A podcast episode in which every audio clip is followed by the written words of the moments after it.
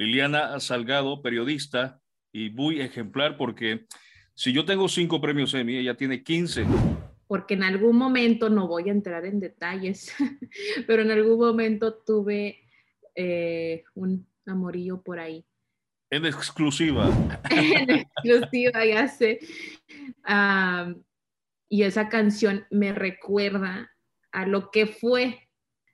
Tan solo la, la primera línea de esa canción es tenerte, fue una foto tuya puesta en mi cartera. Fuiste tú. Fuiste tú. Fuiste tú. Tenerte fue una foto tuya puesta en mi cartera. Amigas y amigos del lado B, bienvenidas y bienvenidos a un nuevo episodio. Este es el episodio 11. Tenemos a una invitada especial, Liliana Salgado, periodista y muy ejemplar porque si yo tengo cinco premios Emmy, ella tiene 15. Liliana, ¿cómo estás?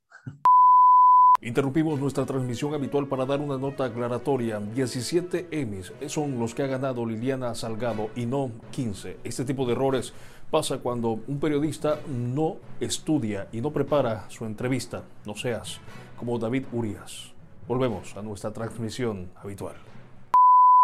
Hola, buenos días. Muy bien, muchas gracias y gracias por la invitación a, a tu podcast. Estamos ahora sí que hablando de temas diferentes. Nos pasamos del periodismo al tema de la música, así que gracias por invitarme. Gracias a ti porque este podcast es la excusa perfecta para hablar contigo cara a cara finalmente. Sí, sí, después de ser parte del mismo panel eh, para NHJ, que fue donde, donde nos conocimos virtualmente, pues ahora aquí hablando de nuevo a través de esta plataforma tuya. Bueno, y quiero empezar preguntándote algo. Liliana, fuiste al concierto de Ricardo Arjona, ¿o fuiste tú? Fuiste tú, fuiste tú. I see what you did there. Sí, sí fui. y me, me, pareció muy interesante porque esa historia que subiste de tu Instagram de, de la canción Fuiste tú es, eh, me sorprendió porque no sabía que, que te gustaba Arjona, pero después me dices, no soy fan tampoco. Mira, no es que no sea fan, porque conozco a gente, bueno, voy a delatar a mi, a mi ex compañero de noticias, nuestro presentador de noticias, cuando le mencionas a Arjona, es como que, ay, le cae súper mal. Y le pregunté, ¿por qué? Para el punto de vista de él, la poesía de Arjona no es poesía y piensa que escribe Superman. y, eso, y eso para mí se me hizo muy cómico porque creo que hay mucha gente que les preguntas por qué les gusta Ricardo Arjona y es las letras de sus canciones, etcétera. Y por otro lado hay gente que dice, ¿qué quiso decir con esa canción? que él juraba que era poesía y ni se le entiende. Eh, fue, fue una opinión muy interesante. Eh, pero sí, ahora que lo mencionas, yo fui acompañando a una súper fan de Arjona, eh, que de hecho fue un regalo mío de Navidad hacia, hacia ella. Um, y, y, dije, bueno. Regalo carísimo, porque las entradas para ir a ver a Arjona son caras. Bueno, no nos fuimos a, a la primera fila, eso sí te digo. Entonces, carísimo, carísimo de París no salió, afortunadamente, pero ya sabes, ese tipo de personas que no sabes ni qué regalarle porque no le gusta nada y te que su super ídolo eh, llegará en unos meses, fue un regalo de Navidad perfecto, pero a lo que a lo que decías de que yo no soy fan, no es que no sea fan, no lo sigo lo suficiente para poder decirte todo su repertorio.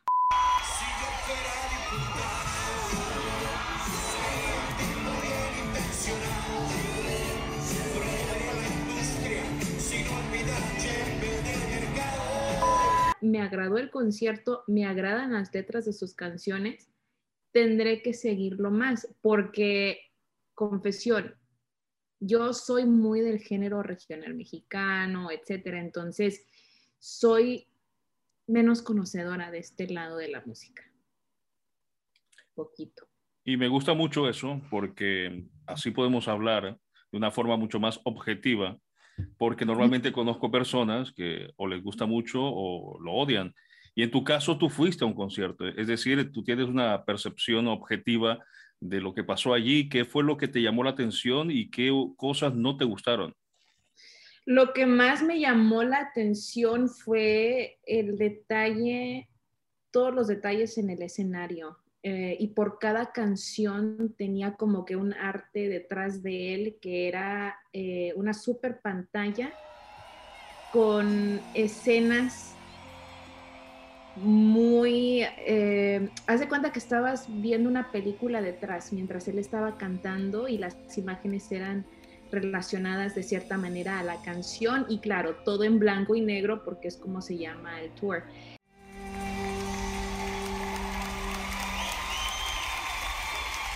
Y te conozco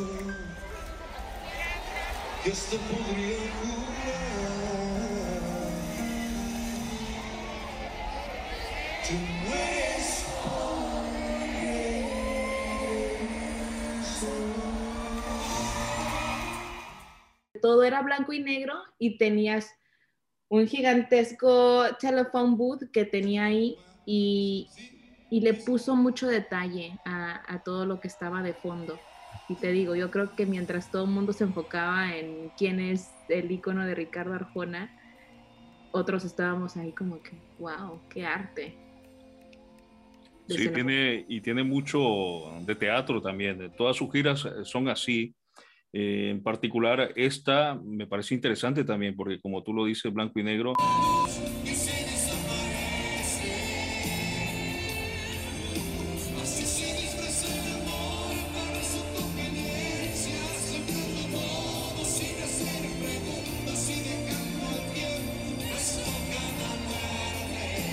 Comentabas que tú eres una como amante de descifrar las letras. ¿Qué canción de Ricardo Arjona podría decir, esta canción me parece interesante, aunque no te guste? Tengo que elegir una que para mí es muy personal en cuando de Ricardo Arjona se trata y lo curioso de todo esto es que fue la última canción que tocó. Con esa cerró, con esa se despidió y fue precisamente la que viste en mis historias de Instagram, que fue Fuiste tú. Eh, porque en algún momento, no voy a entrar en detalles, pero en algún momento tuve eh, un amorillo por ahí. En exclusiva. en exclusiva, ya sé. y esa canción me recuerda a lo que fue, porque esa canción comienza, eh, tan solo la, la primera línea de esa canción es tenerte fue una foto tuya puesta en mi cartera.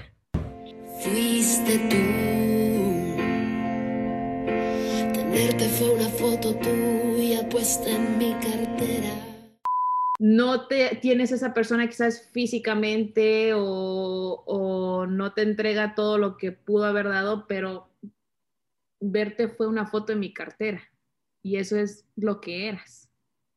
Eh, la parte también que le sigue un beso y verte hacer pequeño por la carretera, tan solo te puedes imaginar esa despedida otra vez y el carro a lo lejos se va haciendo más pequeño, más pequeño, más pequeño. Esa canción me, me gusta mucho la letra porque te lo puedes visualizar y no te lo dice directamente. ¿Qué es tener a alguien solamente con una foto en la cartera? Es no tenerlo siempre, es tenerlo a la distancia y, esa fue mi experiencia de ti. Eso para mí fue tenerte una maldita foto en una cartera. Eh, me fascina esa canción. Eh, como lo dije en mis historias de Instagram, es, creo que es ese intro de piano es, tan hermoso verlo escuchar y cerró con broche de oro.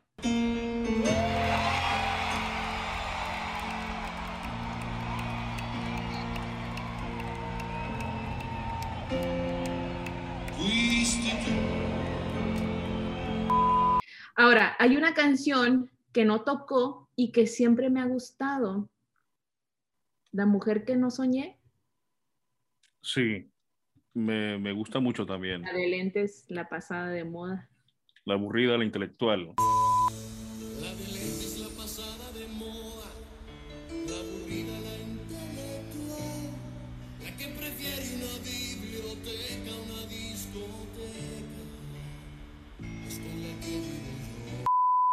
¿Cuál es tu favorita? Uf, me estás haciendo una pregunta difícil y no te la voy a contestar ahora. no, hay muchas. Eh, y, y, curiosamente, en mi caso, la mayoría de canciones que me gustan, que son mis favoritas, no son las más conocidas, porque yo veo a Arjona en varias etapas. Una etapa es la comercial, la que conocemos todo, y otra etapa es la, la etapa como, como más intimista de canciones que no sonarán en la radio eh, te recomiendo mucho, por ejemplo, hay una canción que se llama, se llama Quesos, Cosas, Casas, que jamás la cantaría tal vez en un concierto, pero que, que habla de, de, cómo la sociedad eh, se encuentra actualmente, que la sociedad misma y la sociedad capitalista te da, por ejemplo, eh, te da la, la, enfermedad y la medicina al mismo tiempo y genera una, una serie de, de metáforas muy interesantes. Los ricos tienen dietas, los pobres hambre la mierda huele igual, si de príncipe o sirvienta. Eh, a nivel romántico creo yo que me gusta mucho una que se llama ¿Te acuerdas de mí? En el sitio donde tú ya conoces voy al mismo bar para ver si asesino mis noches y entre una nueva cana y el deseo de encontrarte se me gasta la vida que según la historia, curiosamente, y, me recuerda mucho al lugar donde estoy, porque estoy en Dallas, y él escribió en Dallas esa, esa, canción, según lo que cuenta. Me gusta mucho. De las más conocidas, te podría decir que me gusta mucho eh, Fuiste tú también, ¿por qué no? Es una canción muy bonita. Y ahora que me cuentas tu historia personal, eh, me parece mucho más interesante, porque lo que tú dices de esa imagen de tenerte en una cartera, eh, según cuando yo lo he escuchado en las entrevistas donde él dice, cuando escribió esa frase dijo, esto lo tiene que cantar una mujer. Entonces llama a Gaby Moreno para que lo haga, porque entonces, de alguna forma, así como tú te identificaste, seguramente muchas más mujeres lo hacen, que es eso, guardarte eh, como una foto en una cartera. Que, y eso fue tenerte. Claro, y es una imagen muy bonita, nostálgica, y también lo de verte hacer pequeño en la carretera es una imagen muy cinematográfica, me parece a mí. Exacto, exacto. Verás, aquí busqué la letra para tenerla. Hay otra parte que estoy identificando aquí que dice, la luz de neón del barrio sabe que estoy tan cansada. Me ha visto caminar descalza por la madrugada. No te está diciendo te he llorado tantas noches, está diciendo cuántas veces tuve que salir frente a la luz neón del barrio para que identifique que ya, ya no puedo. No lo está diciendo directamente, está diciendo la luz neón del barrio sabe que estoy tan cansada. Me fascina también esa parte. Eh, y es ahí donde entras en ese debate de si es poeta o no Arjona, porque luego hablas con otra gente y piensan que se cree poeta, pero que no lo es, mientras sabemos otros que dicen, wow, o sea, eso que dijiste. ¿Y cómo lo Y es muy curioso, porque yo sigo a Arjona desde hace mucho tiempo y yo no lo considero poeta. No me parece que, que sus canciones sean poéticas, porque si quiero leer poesía voy y leo Neruda, pero a mí me, me, parece que sus letras, y por ejemplo esta que estamos hablando, fuiste tú, llegan a la gente y creo que la música popular tiene que cumplir con esa misión de, llegar y de hacer un vínculo con la gente. Por ejemplo, a, ti que no escuchas mucho su música, que no que dices que hay canciones que no, no las habías escuchado, pero logra, por ejemplo, con esta canción entablar un vínculo que te lleva a una emoción personal que, te recuerda a una persona. Entonces, eso creo yo que es la, maravilla y, la, y lo que provoca. Hay una canción que si hablamos de, canciones emblemáticas de Arjona, que no sé si las has escuchado, que se llama Mi novia se me está poniendo vieja. Que... La busco. Déjala busco para ir siguiendo tu... Dime, ¿es de la mamá? Sí, esa canción se la dedica a su madre. Y es curioso porque en YouTube, por ejemplo, y puedes ver, hay muchas reacciones sobre esta canción. Hay gente que se dedica a reaccionar a canciones de músicos sin conocerlos y sin haber escuchado antes esa canción. Y en todas las reacciones que yo he visto, que podrían ser unas cuatro, de youtubers distintos, todos lloran. Entonces, esa sensación de no conocer quién es Ricardo Arjona y escuchar una canción y empezar a llorar, me parece interesante a mí. Eso yo creo que eh, logra su cometido de, de, emocionar. A fin de cuentas, creo yo, el arte en general, la música es emoción pura. Mi novia se me está poniendo vieja y le está costando un poco caminar. Tres meses sin venir y ella en bandeja le sirve otro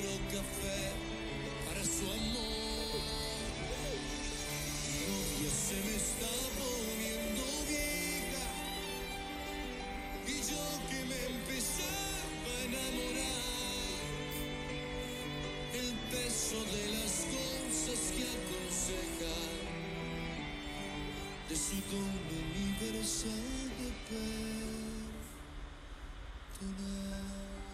Fue bonito ver a tanto fan simplemente disfrutar de, de todo ese arte que, que tiene. Y, eh, una de las cosas que hizo una de las mujeres, y ya vi que el video se hizo viral en TikTok y lo pude ver en persona, una de las mujeres que estaba en primera fila estaba en FaceTime con su mamá desde Cuba y estuvo así como por un par de minutos esperando a que Arjona tomara su teléfono y eventualmente Arjona toma el celular de la mujer y saluda a la mamá que lo estaba eh, viendo desde, desde Cuba y le dedicó una canción, la tuvo con ella ahí en el escenario virtualmente, es otra cosa también, ¿no? De las posibilidades que hay hoy en día con, con la tecnología y que alguien tan inalcanzable para ciertas personas se tome ese momento de, de tomar ese teléfono y virtualmente darle una canción VIP ahí frente a frente a Ricardo Arjona. Fue algo muy bonito también, eh, el poder estar ahí y observar.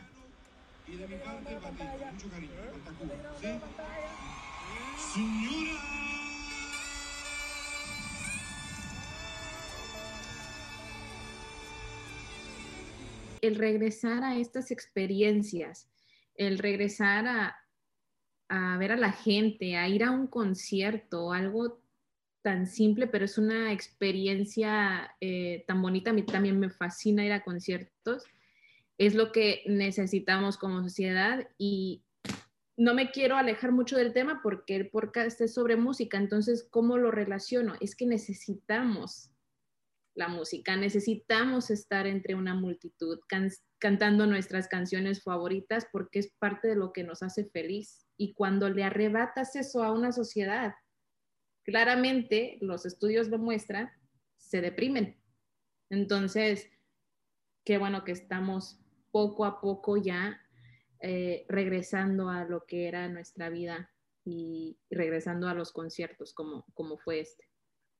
Y es que Liliana es parte como de la naturaleza humana, la manada, siempre ha existido, siempre hemos estado en comunión y somos una sociedad y evidentemente cambiante en muchos sentidos, pero siempre guardando esa posibilidad de estar siempre juntos. Y como dices, cuando se nos arrebata eso, hay un momento complicado, digno incluso de, de psicólogos, porque eh, encerrados y toda esta situación, afortunadamente ya lo estamos pasando, afortunadamente eh, están volviendo los conciertos y vamos a ir a muchos conciertos, espero yo.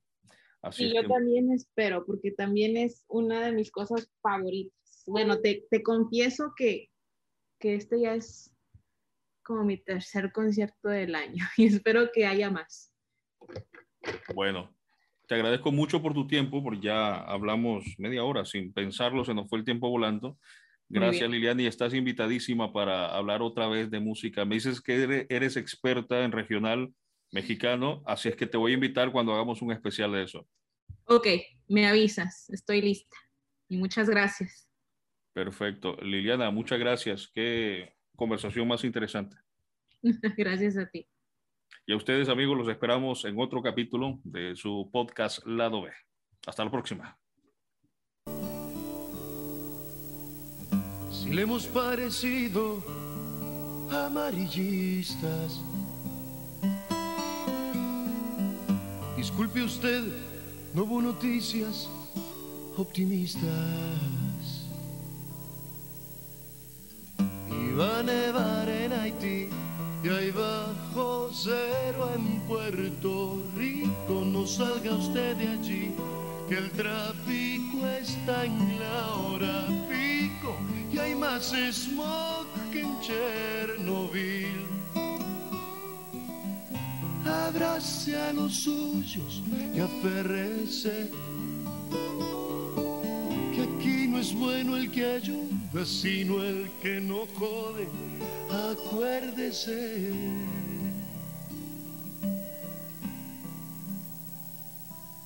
Hasta mañana.